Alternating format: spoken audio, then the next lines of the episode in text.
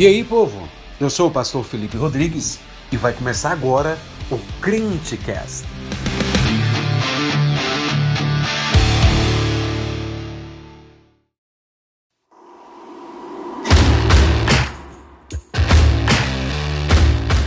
Fala, jovem, beleza? Passando para te deixar alguns avisos importantes. Siga o Crentecast no Instagram, arroba o Crentecast. Siga o nosso pastor Felipe Rodrigues, aí também no Instagram, arroba Felipe Rodrigues PR. E siga a gente no Spotify, é claro. Fique agora com o Sermão de Domingo. Deixe de chilique.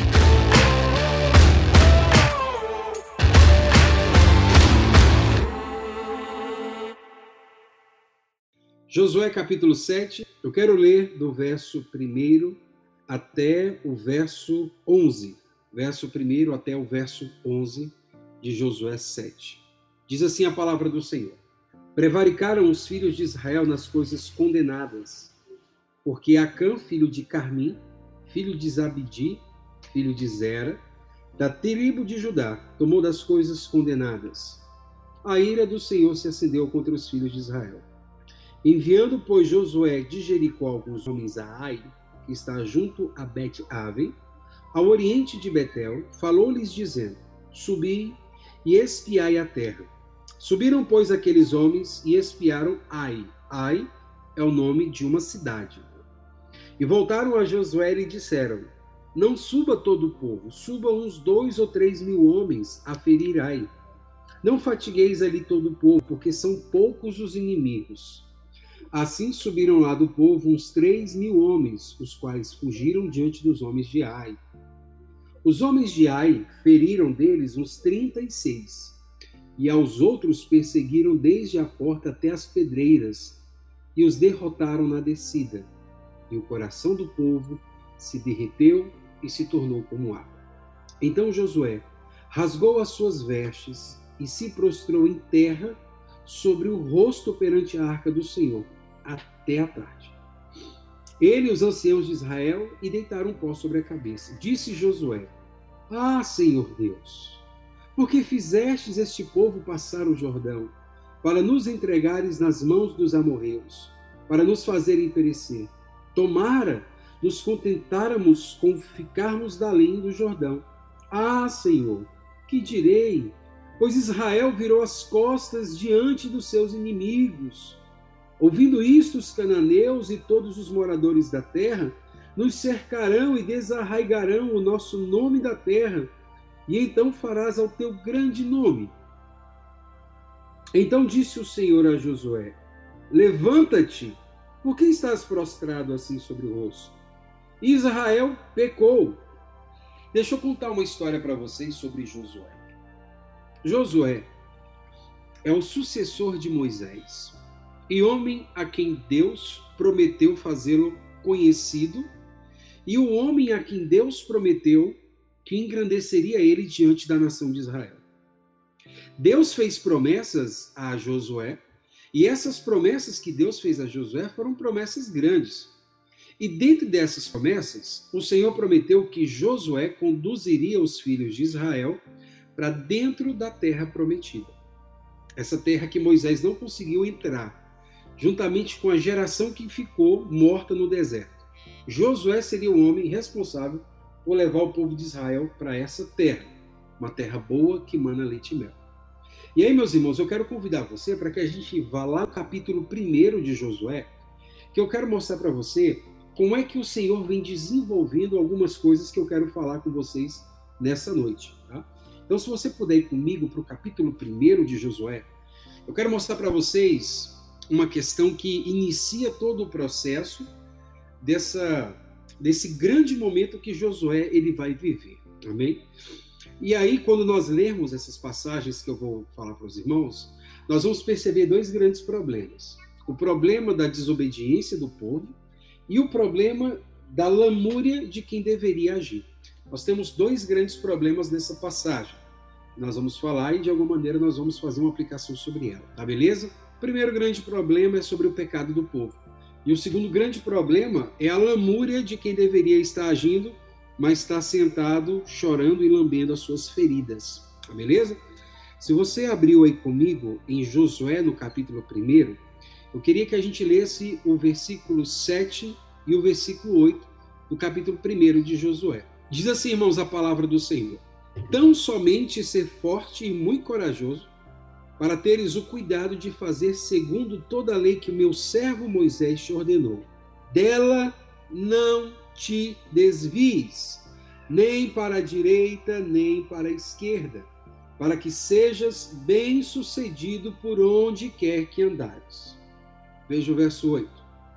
Não cesses de falar deste livro da lei, não para de ensinar o povo, não para de dar estudo para o povo.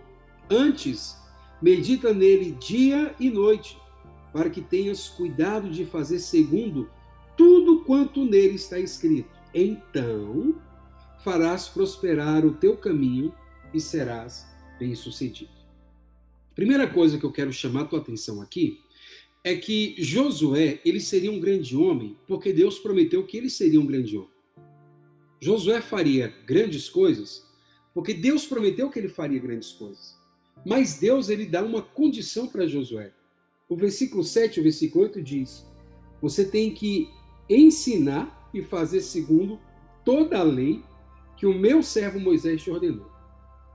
Então ele não ia ser um grande homem a parte da palavra de Deus. Ele seria um grande homem enquanto ele estivesse fiel à palavra de Deus. Deus faria grandes coisas através da vida de Josué, enquanto Josué fosse este homem segundo a palavra de Deus. No verso 8 ele diz: Não cessa, não para de falar desse livro. Não para de ensinar, não para de pregar, não para de colocar na cabeça do povo as ordenanças que eu coloco para vocês seguirem. Não deixe de falar desse livro. Pelo contrário, você tem que meditar nele de dia e de noite. Faça segundo o que está no livro. Então você será próspero e teu caminho será bem sucedido. Então, o que eu quero chamar a atenção de vocês, em primeiro lugar, é para a orientação de Deus. Deus está orientando Josué sobre qual seria o segredo de Josué para ser próspero e bem-aventurado. Beleza? Irmãos, os capítulos que seguem, Josué ele começa a ter vitórias e ele começa a ser exaltado entre o povo, porque Deus estava fazendo assim, porque Josué estava cumprindo a palavra do Senhor. Josué chama os homens e diz: Olha, eu preciso que vocês entrem na terra e espiem aquela terra. E eles vão segundo a ordem de Josué. O que é isso? É Deus honrando o seu servo, porque o seu servo está fazendo de acordo com a sua palavra.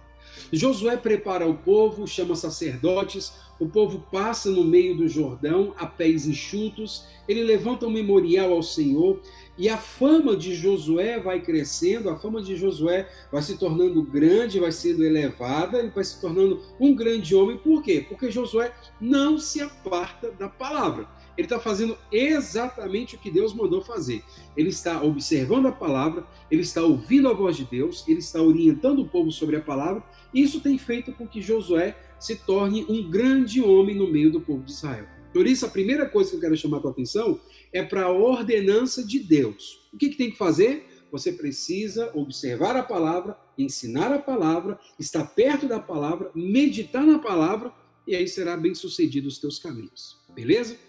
Mas eu gostaria de levar você para o capítulo 6 de Josué, porque aqui, no capítulo 6 de Josué, o que, que aconteceu?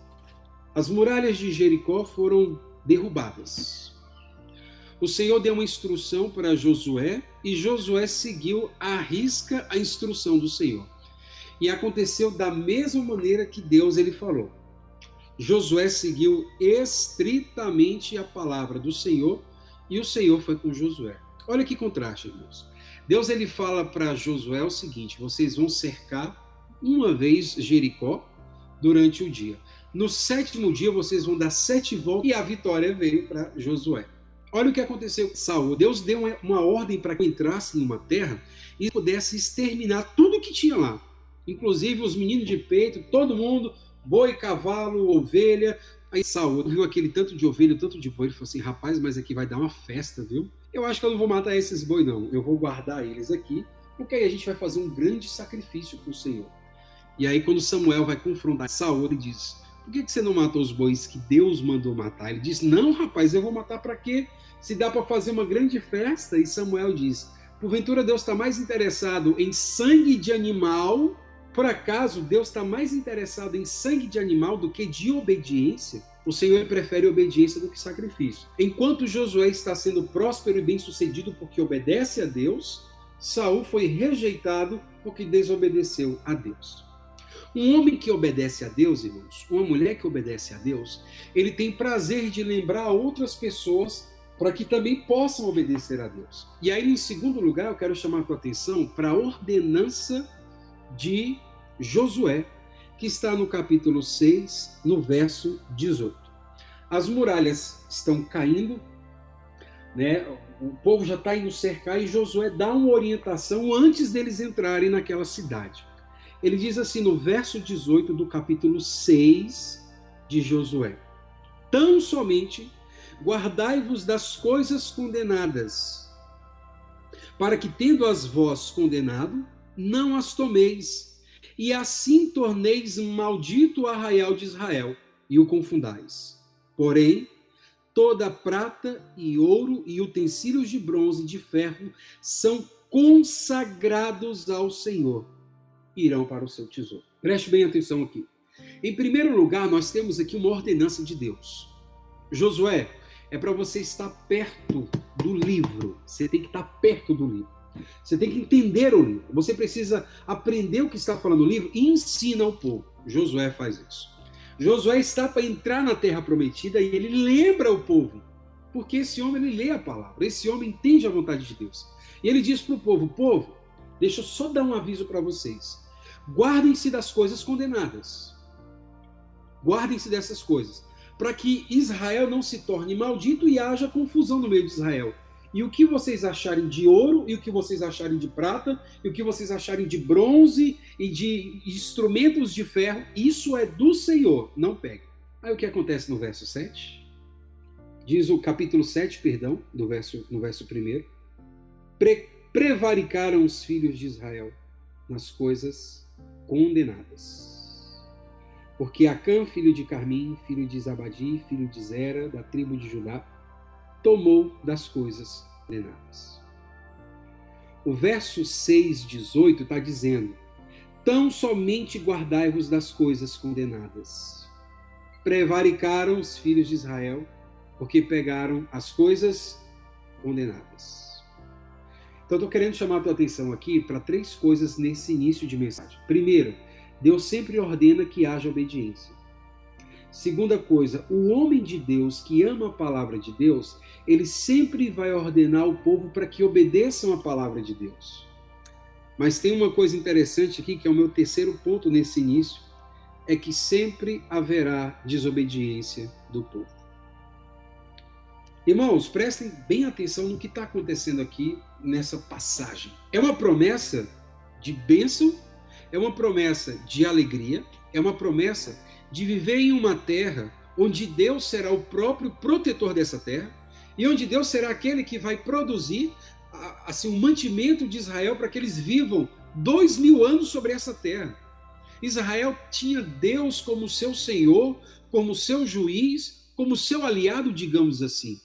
Todas as promessas de Deus estão sendo cumpridas. Deus está cumprindo todas as promessas e ele pede uma coisa: é que vocês obedeçam a palavra de Deus. É só isso, que vocês cumpram o que vocês precisam fazer, porque ele, Deus, está cumprindo tudo o que está fazendo. E aí Deus ele fala, Josué entende, mas o povo desobedece. Quero trazer para vocês algumas verdades sobre isso. Por causa da desobediência do povo de Israel, Israel amargou uma derrota, e essa derrota ela tem um sabor muito amargo. Por quê? Porque o exército de Israel é um exército que está tomando corpo, é um exército que está ficando grande, é um exército que está começando a se desenvolver e ser temido pelas nações. O povo da cidade de Ai era um povo pequeno, sem expressão militar, era um povo que não tinha um exército muito grande. Tanto que quando os espias foram vigiar a terra de Ai, eles falaram o seguinte: olha, tem pouca gente lá, não precisa nem o exército, o exército todo, não. Manda 3 mil homens, está de boa. Quando eles chegam na cidade de Ai, eles levam um cacete e voltam correndo para Israel. Voltam assim completamente envergonhados. Por quê? Por causa da desobediência do povo. Mesmo Deus ordenando, mesmo o homem de Deus ensinando, o povo ainda desobedece. Tem quatro verdades aqui que eu quero que vocês entendam. A primeira, desobedecer está na essência das pessoas.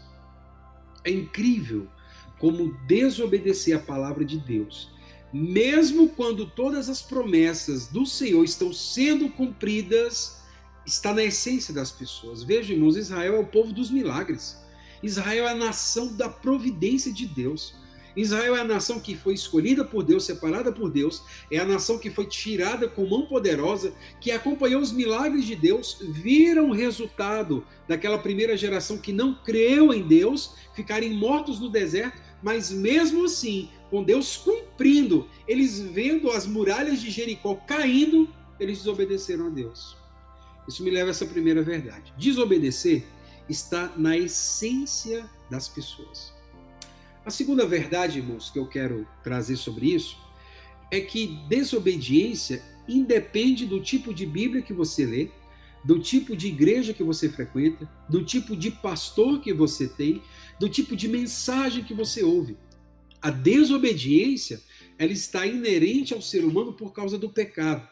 E mesmo se você tiver o melhor pastor da sua vida, a melhor tradução da Bíblia, se você consumir não sei quantas pregações por dia, se você não for transformado pelo Senhor Jesus Cristo, você continuará sendo um desobediente independente dos milagres, independente do que você conseguir enxergar na sua vida feita por Deus. Se Jesus não mudar a tua vida, você continuará desobediente. É por isso que tem gente que fala assim: ah, mas se tiver milagre, né, as pessoas se converterão. Isso é uma grande mentira. Porque lá no meio de Israel, Deus estava fazendo milagre todo dia e eles continuavam desobedecendo a Deus. Às vezes as pessoas acham que aconteceu um milagre depois de uma pregação, aconteceu um milagre depois de um momento, vê um, um, paralítico andando, sei lá, um cego enxergando alguma coisa, acha que isso fará com que as pessoas tenham mais temor a Deus. O que coloca temor no coração das pessoas é a regeneração que vem do nosso Senhor Jesus Cristo. Porque por mais que as pessoas tenham o melhor pregador, a melhor Bíblia, o melhor pastor e as melhores mensagens, se ela não for regenerada, ela continuará desobedecendo. Veja, irmãos, aqui foi Deus que orientou o povo de Israel. Veja que aqui é Josué que está orientando o povo. Não é ninguém mais, ninguém menos, irmãos, do que simplesmente o braço direito de Moisés. Terceira verdade, irmãos, que eu acho fantástica quando nós entendemos essa passagem, é que o pecado afeta mais gente do que a gente imagina. Às vezes nós achamos que o nosso pecado ele só nos afeta. Por isso que muitas vezes você conversa com um desviado e ele diz o seguinte: mas eu não estou fazendo mal para ninguém, eu estou fazendo mal só para mim mesmo. Só eu estou me prejudicando de alguma maneira. Muito pelo contrário. O pecado afeta mais gente do que a gente possa imaginar. Principalmente no âmbito de uma comunidade como é a igreja do nosso Senhor Jesus Cristo, como é a noiva do Senhor, essa comunhão dos santos. Quando nós pecamos, nós estamos afetando muita gente, e isso inclusive atrasa o progresso do reino de Deus porque nós estamos com pecados escondidos, não confessados, desobedecendo a Deus e atrasando a caminhada do reino de Deus. Meus amados, eu sou de uma época que eu me lembro de pastores chegando num púlpito antes de pregar dizendo o seguinte: irmãos, nós vamos orar, porque tem algum pecado aqui no meio da igreja que precisa ser confessado. E estava tudo certo.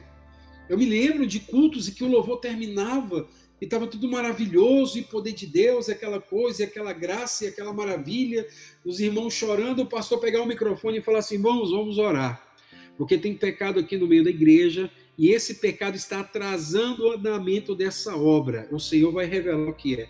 Irmãos, em pouco tempo de oração, ser revelado o que estava acontecendo. Porque o pecado ele afeta mais gente do que a gente imagina. Nós vemos aqui porque um homem ele pegou do ouro que estava lá nas suas vistas e escondeu.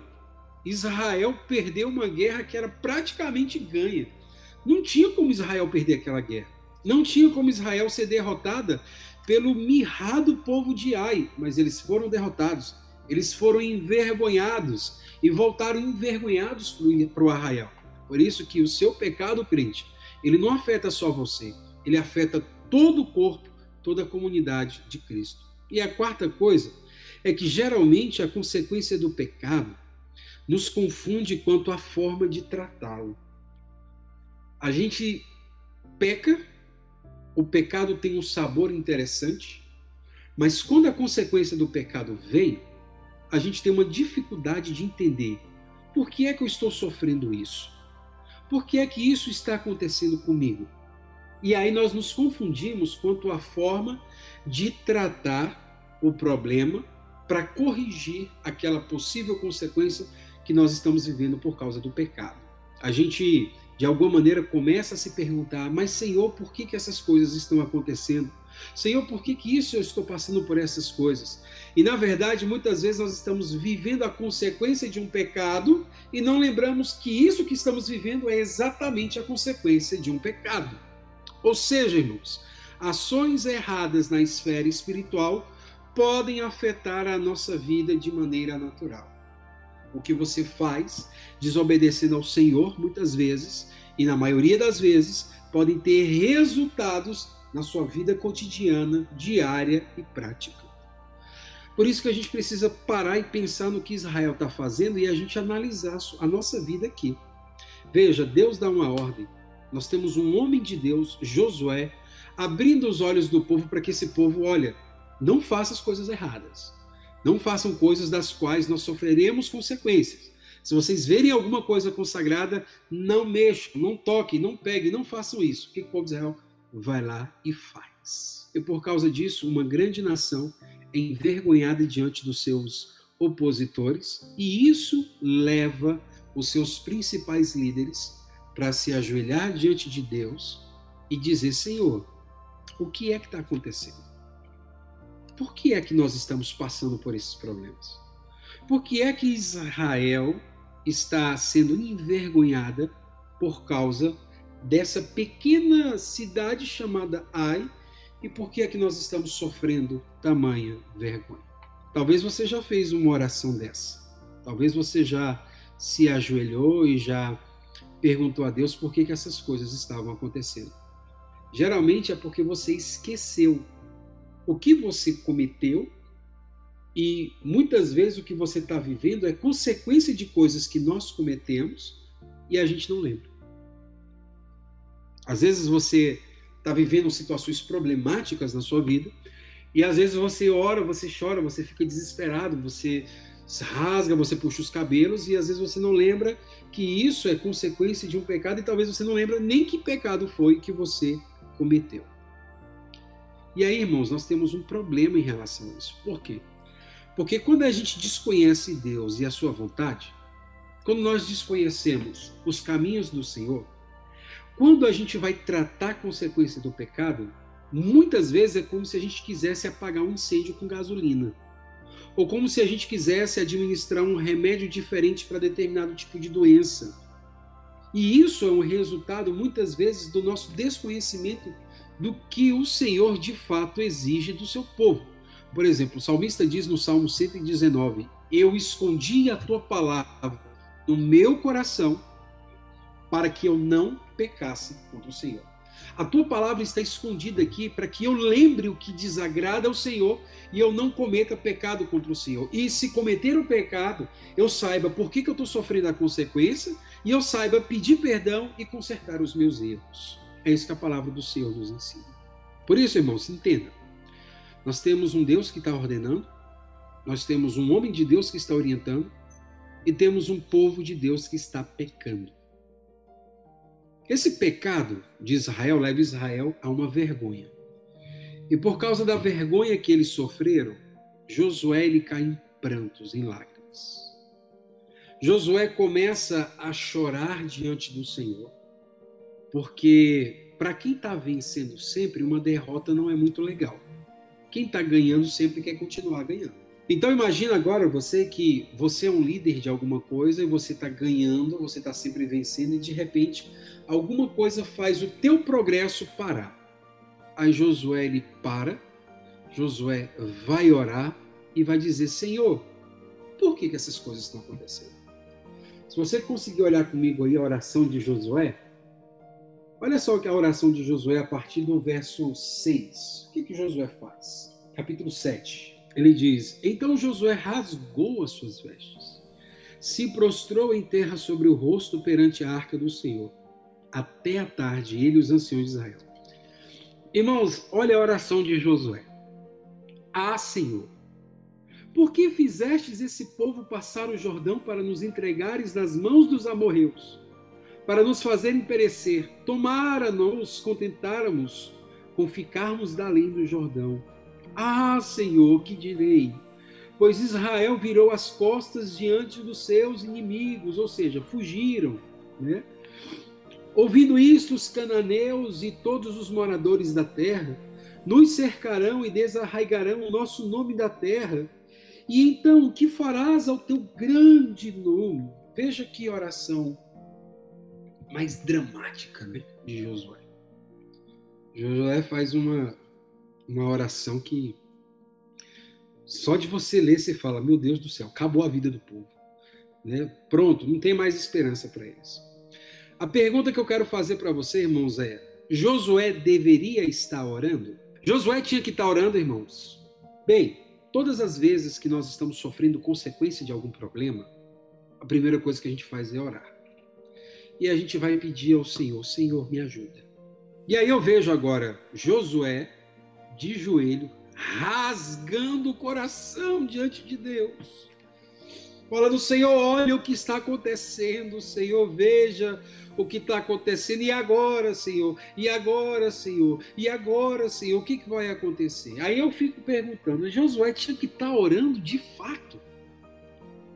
A palavra de Deus nos responde. Verso 10: Diz o Senhor a Josué: Levanta-te, porque estás prostrado assim sobre o teu rosto. Josué não tinha que estar tá orando. Josué não tinha que estar fazendo interpretações dramáticas da desgraça que eles estavam vivendo. Josué deveria estar cumprindo o que a palavra de Deus falava. Josué precisava entender que o que eles estavam passando é consequência de pecado. E quando você vai resolver consequência de pecado, não é orando, é agindo, crente. É agindo. Veja o que diz o Senhor a Josué: Levanta-te, não é para você estar de joelho orando, é para você resolver problemas, Josué. Por que, que você está aí de, desse jeito, sabe? Ajoelhado, mocorongo? Por que, que você está aí fazendo orações dramáticas? Por que, que você está com, com as suas vestes rasgadas? Levanta, Josué. Veja o que diz o verso 11: Israel pecou, Josué e violaram a minha aliança naquilo que eu ordenei. Você não tem que estar tá chorando, Josué. Você tem que se levantar e agir. Meus amados, talvez você esteja de cabelo em pé com o que eu estou falando para vocês, mas eu tenho visto uma geração de crentes que aprenderam a orar quando deveria estar agindo e está agindo quando deveriam estar orando. Eu tenho visto um povo que de tanto desconhecer Deus, eles não fazem a mínima ideia porque que muitas vezes eles estão passando por determinados problemas. Olha só, nós lemos no capítulo 1 que Deus falou para Josué: Eu preciso que você esteja próximo do livro da lei. Eu preciso que você esteja próximo da palavra. Eu preciso que você entenda a minha vontade eu preciso que, entendendo a minha vontade, você faça as coisas acontecerem da maneira correta. Deus deu um poder para Josué que não é o poder que o pastor tem, tá? Era um poder diferente, de um líder de uma nação. Então, se Josué mandasse recolher a metade de Israel para ser degolada, essa ordem dele seria cumprida, porque ele tem o poder de um rei. Ele não tem poder de pastor lá. Ele tem o poder de um líder, de um chefe de uma nação. Um chefe de uma nação representando a figura de Deus. Por isso que não era hora de Josué ajoelhar e pedir Senhor, não. Era hora de Josué ver essa vergonha que aconteceu e dizer: peraí, há um Deus que me fez uma promessa. A promessa era de estar perto da palavra dele. Eu estou perto da palavra dele. Há uma promessa de Deus para que, se eu orientasse o povo e o povo cumprisse a palavra, Deus nos faria prosperar. E nós não estamos prosperando. Então tem algum problema ou eu não estou cumprindo o que Deus está me falando, ou o povo de Israel não está cumprindo o que eu estou ensinando. Era isso que Josué tinha que ter feito. Ele tinha que ter parado e dizendo o seguinte: espera aí que tem alguma coisa errada aqui nessa cadeia. Deus diz a Josué: fique perto da palavra. Eu fico. Eu oriento ao povo para que eles obedeçam às minhas instruções. A promessa, a bênção está aqui embaixo. Se não aconteceu, tem algum problema aqui. E aí Josué devia falar: vamos ver o que está acontecendo. Josué deveria assentar o povo de Israel e dizer: gente, espera aí que a gente perdeu para um povo insignificante. Tem alguma coisa acontecendo aqui, é bom que vocês contem agora. Porque se eu for orar e Deus me revelar, vocês estão no céu. Era isso que ele devia ter feito. Não, ele foi orar, ele foi chorar, ele foi pedir misericórdia, ele foi dizer o que Deus vai acontecer. Deus, e agora? Ou seja, o homem vem ganhando tudo, vem sendo é, é, levantado por Deus, e por causa de um problema agora, ele joga tudo assim, meu Deus, era melhor a gente ter ficado então antes do Jordão, porque agora o nosso exército voltou atrás, Senhor. Ah, meu Deus do céu, que coisa! E agora? Senhor, não era melhor só ter deixado a gente no Egito, né? Tipo, parafraseando. É por isso que Deus fala assim: o que, você está fazendo de joelho? O que, que você está fazendo sentado? Levanta, filho. Você precisa tomar uma posição. Tem pecado no meio de Israel. E você sabe como a gente resolve pecado no meio de Israel. Então, haja faça alguma coisa. Era isso que Josué tinha que ter feito. Veja o caso de Elias, irmãos. Elias se esconde numa caverna e pede a Deus para morrer. Eu, eu, entendo que a situação de Elias, irmãos, é uma situação extremamente pesada e complicada, porque ele enfrenta o rei de Israel. E agora ele tem o rei como inimigo, a mulher do rei como inimiga e os profetas de Baal como inimigo. Ele está sendo caçado por todo Israel. Ele diz: Senhor, me mata, Senhor. Ah, Senhor, me mata, porque só eu fiquei aqui, Senhor. Só eu restei, Senhor. Senhor, acaba com a minha vida, eu não quero mais viver. Aí Deus olha para Elias e fala assim: Elias, você está se achando muita coisa, filho. Porque ainda existem sete mil joelhos que não se dobraram a Baal. Tem gente minha espalhada aqui em Israel que está passando problema. Você não está se achando muita coisa, não? Vamos parar com essa choradeira, vamos levantar e bora resolver o problema? é mais ou menos isso que está acontecendo. Ou seja, Deus nos diz de maneira muito clara. Deus está falando de maneira muito clara para Elias. Não era para você estar tá aí chorando, Elias. É para você continuar a jornada, porque tem mais gente minha aqui, sabe? Tem mais gente espalhada. Você está achando que você é o Marte? Não, filho. Continua. A mesma coisa está acontecendo com Josué. Josué tinha liderança, Josué tinha recebido coisas específicas do Senhor e ele poderia resolver o problema, ele poderia chamar Israel, sentar todo mundo e dizer: só vai comer quando confessar quem pecou diante de Deus. Irmãos, para quem já viu os milagres, e para quem já viu que Deus operou através da vida de Josué, descobrir o pecador era a coisa mais simples do mundo. Mas em vez dele resolver isso, ele foi orar. Ele foi, ele foi chorar, abrir a vida, se lamuriar, ficar dando chilique, ficar falando um monte de coisa. Por isso que Deus falou assim: não é para você estar tá desse jeito, Josué. O que, que você está fazendo de joelho? Levanta, filho, e vai resolver problema. Por isso que o título da mensagem é esse, irmãos. Para de chilique. É isso que o Senhor nos manda fazer. E aí eu quero fazer algumas aplicações para os irmãos. Eu tenho pelo menos aqui cinco verdades que nós entendemos dessa passagem. Primeiro, o cristão deve ser sábio para discernir os seus problemas.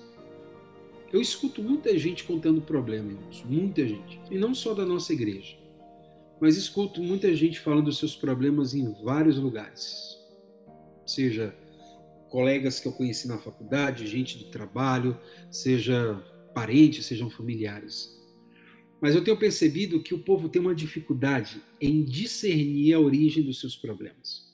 Primeira coisa que eu quero que você entenda é que o cristão ele deve buscar em Deus sabedoria para discernir a origem dos problemas que você passa. Se você está passando por uma provação que vem de Deus, ou se o que você está passando é fruto de desobediência.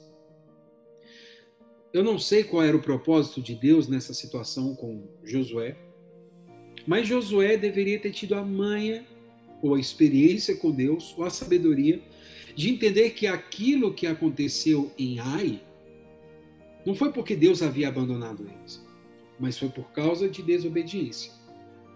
E por causa do fruto da desobediência, ele deveria ter se portado de outra maneira e não ficar chorando e e dando chilique lá diante de Deus, né? Senhor, olha aí, Senhor, e agora, Senhor, e agora, Senhor?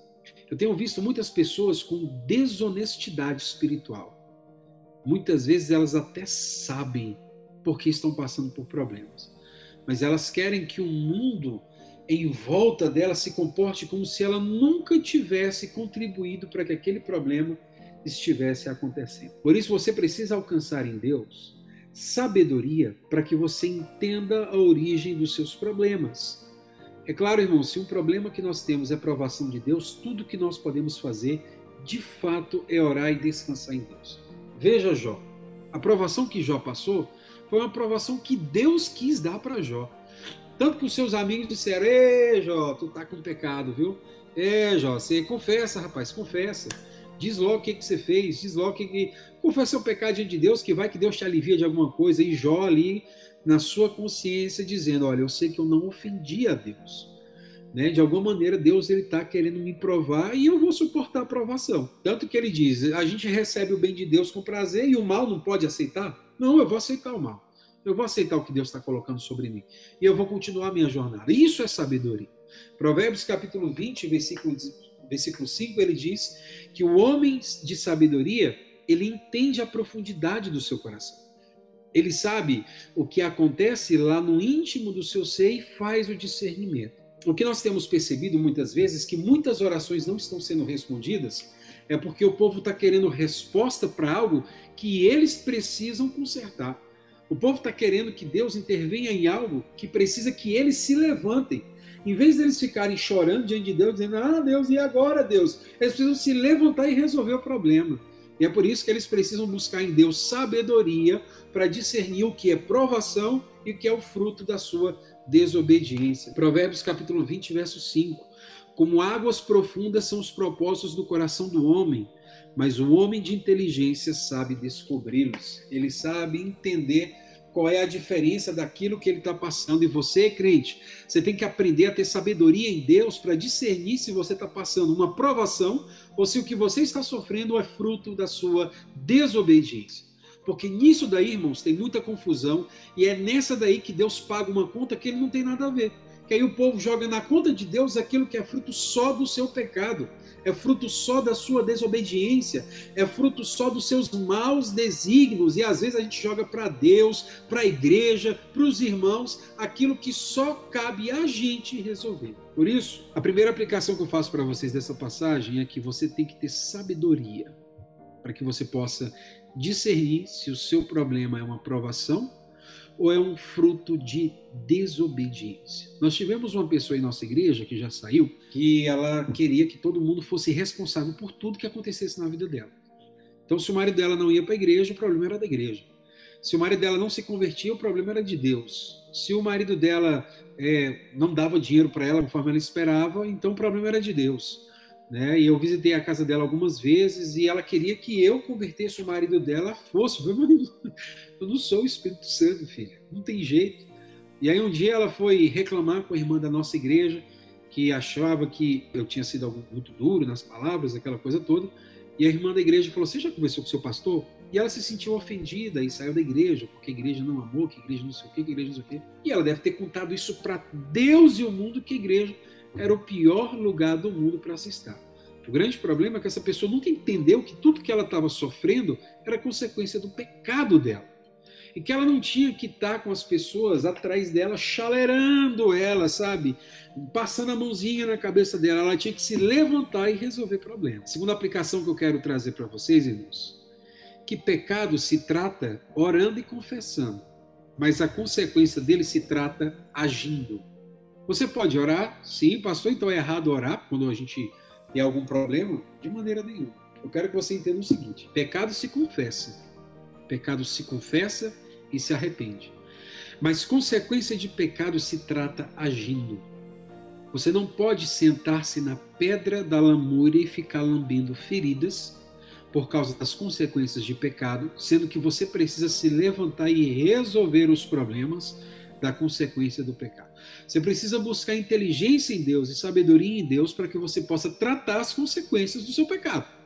confesse ele, deixe ele, se arrependa. Mas se a consequência dele vier e vier na sua vida ordinária, na sua vida ordinária, irmãos, ordinária é normal, tá? O significado é normal. Se você está sofrendo consequências na sua vida normal, na sua vida ordinária, irmão, então resolva as consequências. Você pode resolver? Então lance mão. Tem alguém que pode te ajudar? Chame alguém para ajudar. O que você não pode fazer é ficar sentado na pedra, se lambendo, se chorando, dizendo: ó oh Deus, ó oh vida, ó oh azar, ninguém me ama, ninguém me quer, ninguém é por mim, me insultaram, me caluniaram, aquela coisa. Não, não é para isso que nós somos chamados. A gente não pode ter essa síndrome de Josué no momento mais crítico dele, quando ele deveria ter levantado e resolvido o problema. Talvez Josué poderia ter feito isso, chamado a nação inteira e dizendo: nação, vamos orar, confessar, porque alguém aqui pecou diante de Deus e é por isso que a gente foi envergonhado. Nós vamos orar.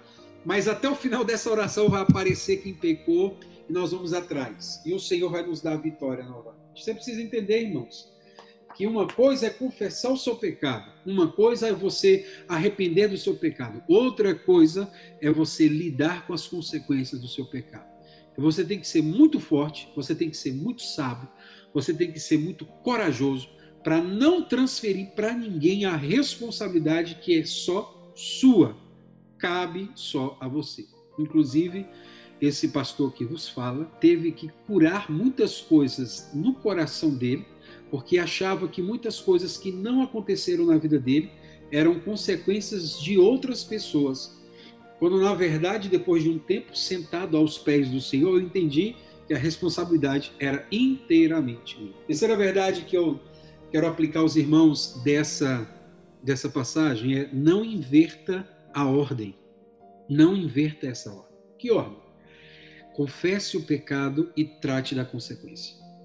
Não inverta a ordem, porque não adianta você tratar da, da, da consequência de um pecado se você continuar contribuindo para que esse pecado continue vivo. Não adianta você tentar tratar algum problema que decorre da tua falta de, de obediência a Deus, se aquilo dali não for apresentado diante de Deus, confessado e deixado.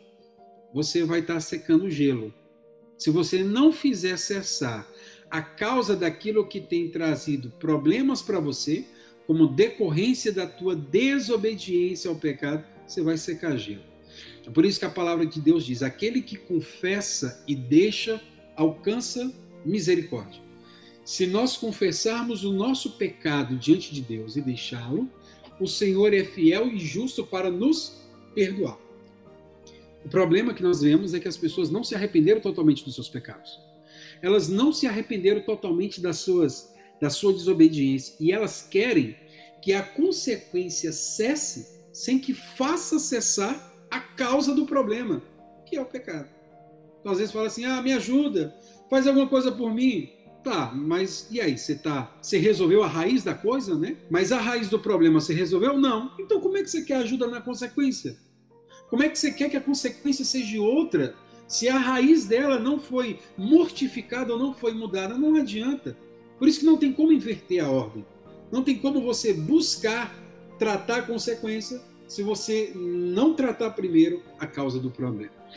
Por isso que Josué, ele não estava de tudo errado, sabe? Ele tinha que ter orado, mas ele tinha que ter orado sabendo que ele deveria agir e não ficar dando chilique na oração a ponto de Deus vir dizer: para com isso, rapaz que você está fazendo desse jeito?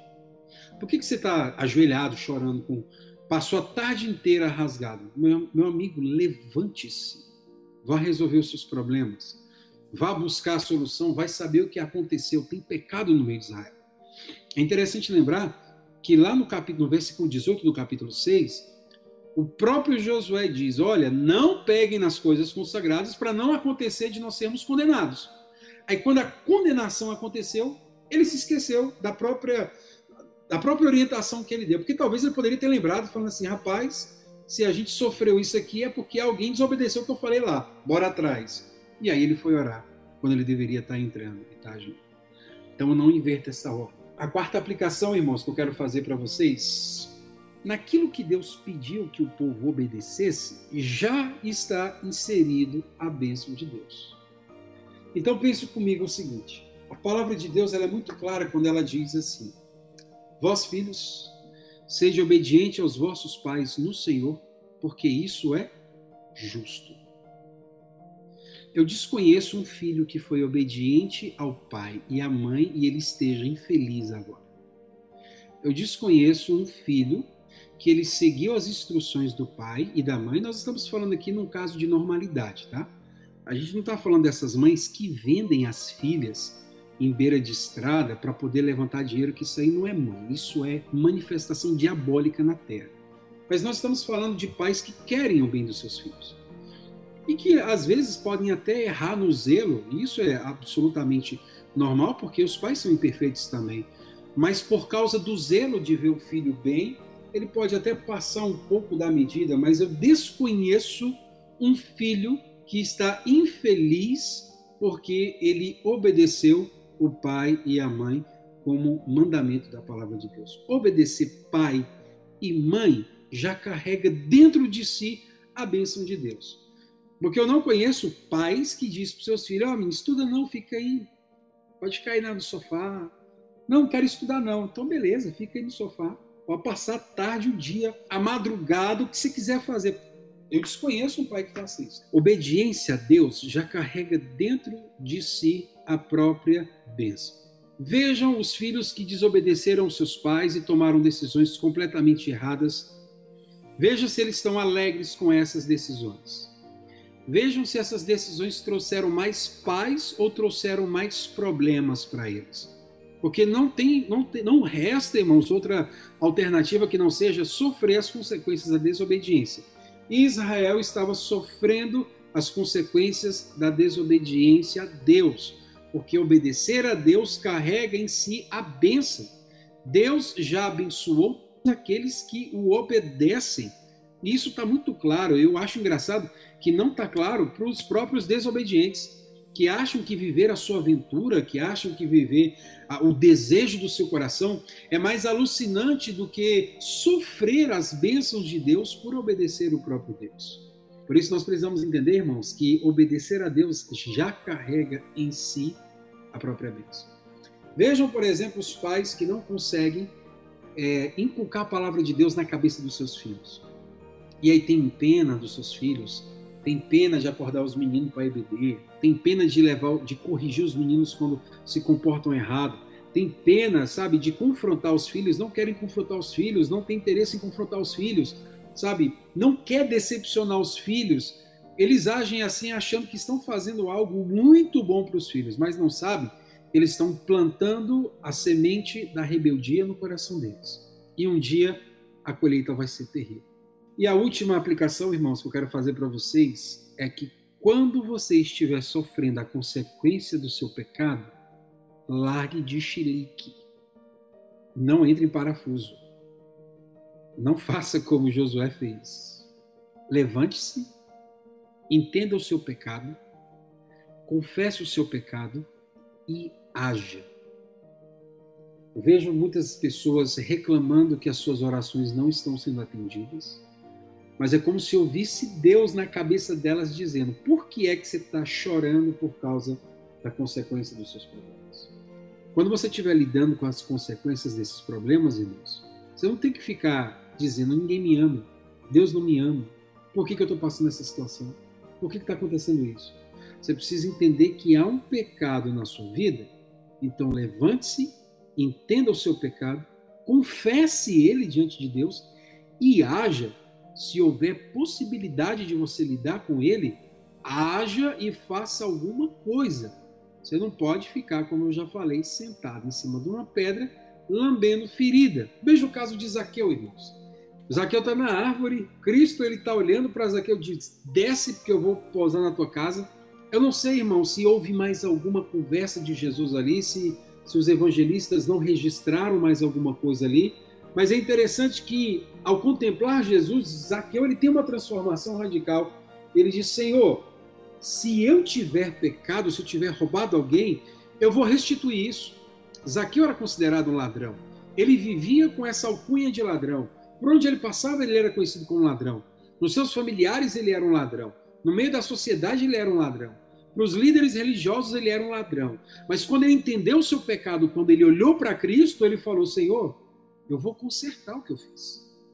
Ele entendeu qual era o pecado dele, ele roubava as pessoas. E ele falou que ia consertar segundo a palavra. Ele diz: naquilo que eu tenho roubado, eu vou restituir quatro vezes mais. E ele não estava fazendo isso porque ele era bonzinho, não, irmãos. É porque a lei dizia: se alguém for pego roubando, tem que restituir quatro vezes o que roubou. Por isso ele volta entendendo a lei, a palavra de Deus, e diz: Senhor, eu vou restituir quem eu roubei, e aí faz mais. E eu vou dar metade dos meus bens aos pobres. Olha o que está acontecendo. É um homem que não ficou se lamuriando por causa do seu pecado. Ah, mas eu roubei, Senhor, e agora?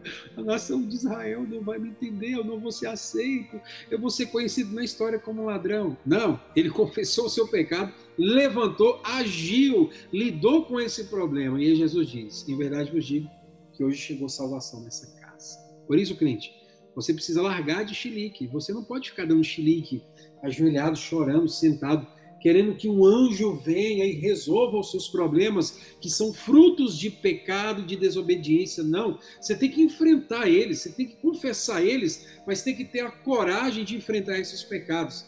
Você tem que ter a coragem de lidar com as consequências desse pecado. E você precisa ter fé em Cristo, sabendo que de todos os nossos pecados o nosso Senhor já nos perdoou. Por isso que resta a gente é lidar com a consequência dele. Aquela mulher lá no tanque em Samaria, ela talvez iria ouvir histórias sobre ela durante toda a sua vida, mas o que ela fez? Ela lidou com a consequência do seu pecado. Ela se expôs. Ela abriu a sua vida a Cristo. E aquela mulher que vivia escondida depois que recebeu a palavra de Jesus, ela saiu para evangelizar e anunciar que havia um profeta e este homem falava coisas que só poderiam ser faladas se vindo da parte de Deus. Por isso, crente, eu quero convidar você para que você não deixe lique, para que você possa crescer em Deus, para que você possa crescer em sabedoria e conhecimento no Senhor, para que você possa entender em Deus que aquilo que é consequência do teu pecado, você precisa se levantar e enfrentar a consequência do seu pecado. Por que, que eu estou dizendo isso? Porque isso vai trazer para você maturidade cristã. Isso vai trazer para você experiência. Isso vai fazer de você um servo, um discípulo aprovado e vai te ajudar a criar uma mentalidade para que ajude outras pessoas também a continuarem a sua caminhada cristã. Essa pregação ela surgiu de às vezes crises que eu tenho no meu coração e às vezes de olhar pessoas que simplesmente abandonaram a fé em Cristo Jesus porque não souberam lidar com as consequências dos seus próprios pecados. Elas queriam que outras pessoas fossem responsabilizadas. Elas queriam que outras pessoas repartissem o problema do pecado delas. E por isso saíram da presença do Senhor. Não é isso que nós queremos. Não é isso que o nosso Senhor lhe quer. E a mensagem dele, como foi para Josué, é a mesma para a gente. Por que, que você está aí chorando, dando xilique? Levanta. Em pecado no meio de Israel, e você precisa resolver. É a mesma coisa da palavra do Senhor para nós hoje. Você está sofrendo a consequência de um pecado? Você está sofrendo a consequência de problemas que você praticou no passado? Você não tem que estar tá chorando desesperada. Levanta, vá resolver seus problemas. A graça do Senhor é suficiente para que a gente possa buscar forças em Deus para resolver os nossos problemas, as consequências do nosso pecado. Amém? Que Deus abençoe cada um de vocês em nome de Jesus e que essa palavra ela possa encontrar morada no seu coração.